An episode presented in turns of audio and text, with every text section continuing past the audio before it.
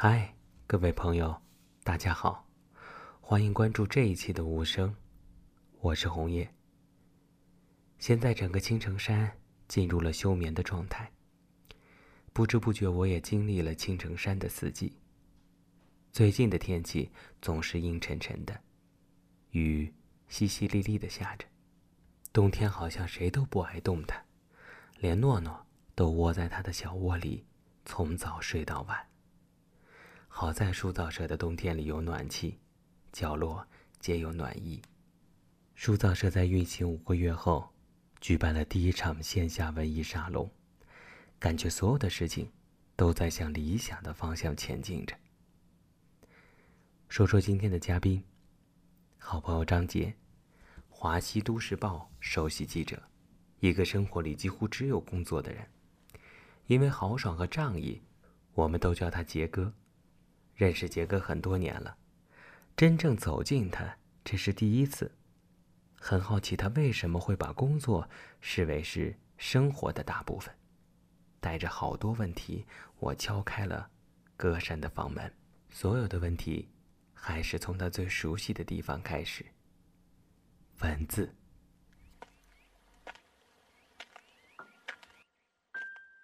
文字是一个间接呀，文字是抽象的呀，图像是扑面啪在你脸上了，文字是你要拐一道弯的呀，在脑子里。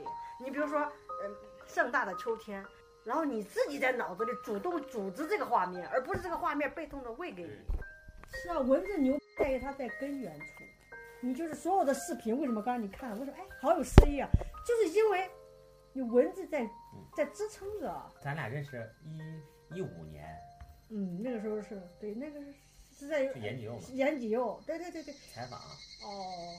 但是啊，这时间真快哈，五年。是五年吗？对。哦，对。哎，你会你你会回忆你自己的这些采访生涯啊？这那？我回头再看，我说啊，其实杰哥好像采了特别多的人。我有一次是我写谁的采访来着，我就全网找资讯、找信息嘛，找看完一篇文章，说这文章写真好，我跟你说张杰。哎，我跟你讲，我有的时候我跟你讲，我写写一个人，我自己搜搜搜，我发现哎，那个写挺好，一看我自己写的，是真有，我不是故意的。哎，我说哎，当时还行了，就是 就是你这种，就是你他自己不会记吗？就是哪写了你人家有的人就像王静这种，他就一定会记，说我写了多少篇了。这一篇是什么呢？它就文件里就是那种很极其规律的那种整理，他会整理，他是一个收纳能力强的。你是咋想？我不行，我我就是做一篇马上就是成为历史了，除非他写的特别好，呃，我马上就说从零开始。你不会回头？我不会回头看，不会回头看。那你觉得你之前写的那些东西？哎，那些东西就觉得哎，那个时候算是哎，算是尽力了。就是在那个刹那，嗯，但我仍然觉得不够好，因为。急，你还可以更好，因为我不是我，因为我看过比我好写的好的人，你包括人物的一些一些作品，我，甚至都知道像郭玉洁呀，就是这些北大毕业的，他们在以前在那个呃界面推出的那个正午，现在不换人了嘛？那他那批，其实我永远有有我的标高的，就是在我面前有很多优秀的，这有有优秀的作者，就是哎，我每次看。啊，为什么别人写这么好？如果是我遇到这个题材，我写不这么好，是客观存在的这个差距。所以之前面完全，你只能说你你你写的那些东西，在你当时算是还好，马上你就成为历史了。哎，你是一个这么就是怎么说，对自己严格要求的人吗？没有安全感，不是拥有严格要求，还有一个就是你对更高境界的渴望。你写了多少年？啊十年，你是毕业就进华西？对，毕业就进华西，然后就干文化这个口。对，我只在财经新闻部记者当了一天记者，然后那个主任跟我说，给我看一个报表，我一看，因为我是数字一加一等于三的人，所以我马上申请换部门，我说，马上就文化新闻部，然后就开始文化新闻，就是全部采访就是作家。呃，对，一开始对我一开始没有口子线嘛，我就帮老师采过艺术家。那你还记得你自己采的第一个作家是，就是你正式进入一个文化口子采的第一个人？嗯，还真记不住，因为那个时候帮杨帆是我的老师，他他跑艺术口，那已经开始帮当时的图书口的记者已经在跑了，一开始帮他们跑电影啊，画家多一些，这作家应该第一个应该算卖家这种，当时卖家，嗯，还马才要离开四川，他回到四川，好像有这个意思。你觉得你翻看过之前最早的那种采访吗？就觉得，因为我我我是一个特别容易留底的人，像我们这做生意的嘛，嗯，就能找到你第一次录的音频啊，做的节目啊，搞的稿呃子啊。我我没有，我我我全部不不留档。但但是你翻出来，你会觉得啊，这是我说的，怎么这么蠢？有当时比较比较，嗯，当时的新闻是写的比较比较浅的，就是挺稚嫩的。对，哎，但你真的有那么多时间看书吗？呃，我是看书的时间还是不多，但是相对比一般的人多，是因为我的生活结构比较单纯，除了看书也没别的事儿，看书、健身、看书健身 上班就这三样事儿，就是生活简单，再少也多了。你如果一个人还带娃有丈夫，他他再那个，他还分点时间给家人嘛。我没有，光杆司令，所以我我的时间再少那个还是挺多的，嗯，就主要是生活结构简单。但你会无聊吗？就是那种单调的重复某一件事情，或者一直让你重复下去。肯定会无聊，但是因为我那我的工我的生活形式虽然是重复，但是内容是有新的呀。那我觉得你的责任心特别重。我原来不是就说过你，我说哎，我就觉得你这你也太负责任了。但你永远都说一句话，说领导的事，弄帮交代的事儿必须马对上对对对对对，哪怕是一个特别特别特别小的，或者是特别特别那个容易随便糊弄几句就过去了，但是我过不去，是因为我觉得哪怕有一个人看到你写的这段话，嗯。就说你嗯夜深人静搜一段话，哎，是不是张杰写的？如果写的很烂，我就觉得很丢人。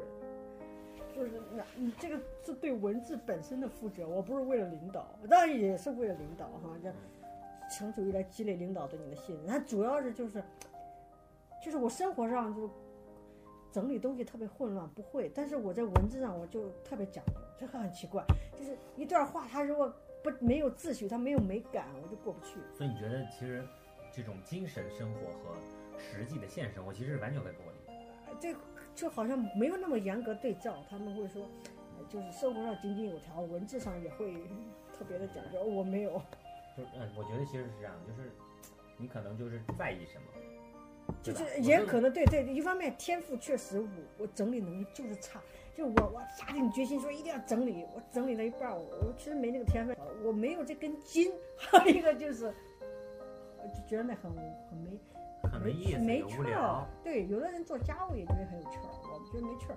我觉得我写文字有趣儿，生活上就其实这样是不对的。他们说你这个生活空间没有秩序，其实会影响到你。觉得有影响有有影响，有影响。我认为最近一年我为什么会健身，就因为要要整理一下自己，就是把这个生活更节奏更好一点，就是不要过于把时间放在工作上太太多了。是是运动也是我给自己生活上更加秩序感提升一点儿。你朋友多吗？在成都这么多年了，嗯，都是因为工作采访认识的。你哪儿你哪儿毕业的？我本科是郑州大学，嗯，硕士是华东师大。我二零一零年的时候，我我是一个人，我们班没有人来四川，就我一个人就找工作找到这儿了，甚至一个朋友都没有，就是从零开始，没有同学也没有亲人。但是我我在这不能说呼朋唤友吧，但是就是好朋友，一个是一个，都质量很高。借别人去讲年龄这个问题。去年生病嘛，我突然间觉得年龄也是一种财富，就是我要珍惜我自己，我能活到那么大年龄，其实也是上帝的恩宠啊！我不能老是想着回到十八岁，回不到。第一回不到，第二珍惜现在，你现在是你一生当中最年轻的时候，而且有时候你看，因为我的朋友从九零后吧，九零后到五零后都有，坦白说都有。五零后的那我在想，人家活五五十多岁，人家就该死吗？每个年龄都有每个年龄的好处啊。五十岁的时候，他不用像我们这样在社会上真的打拼了。你如果稍微你会有各种压力。五十岁五十岁的好啊。我现在真的，我是真心觉得这哎，你现在被手机控制了吗？算呢，我觉得被手机控制了。我记得那天采访一个作家，眉山的刘小川，他真的是一个很好的作家。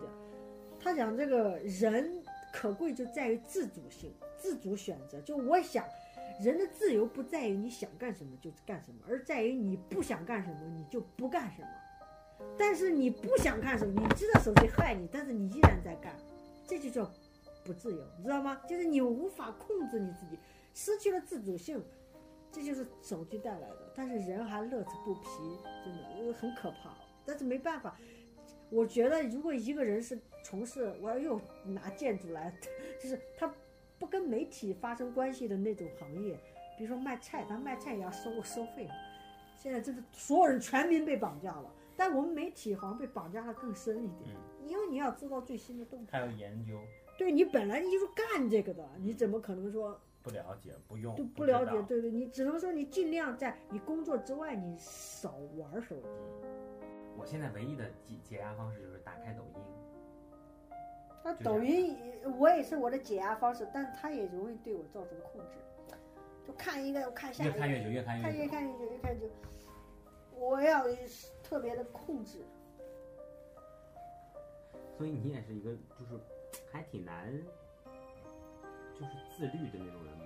也不是。对，你除了对工作以外，应该都不自律吧？我的感受。不自律，就是容易上瘾，有，也容易上瘾。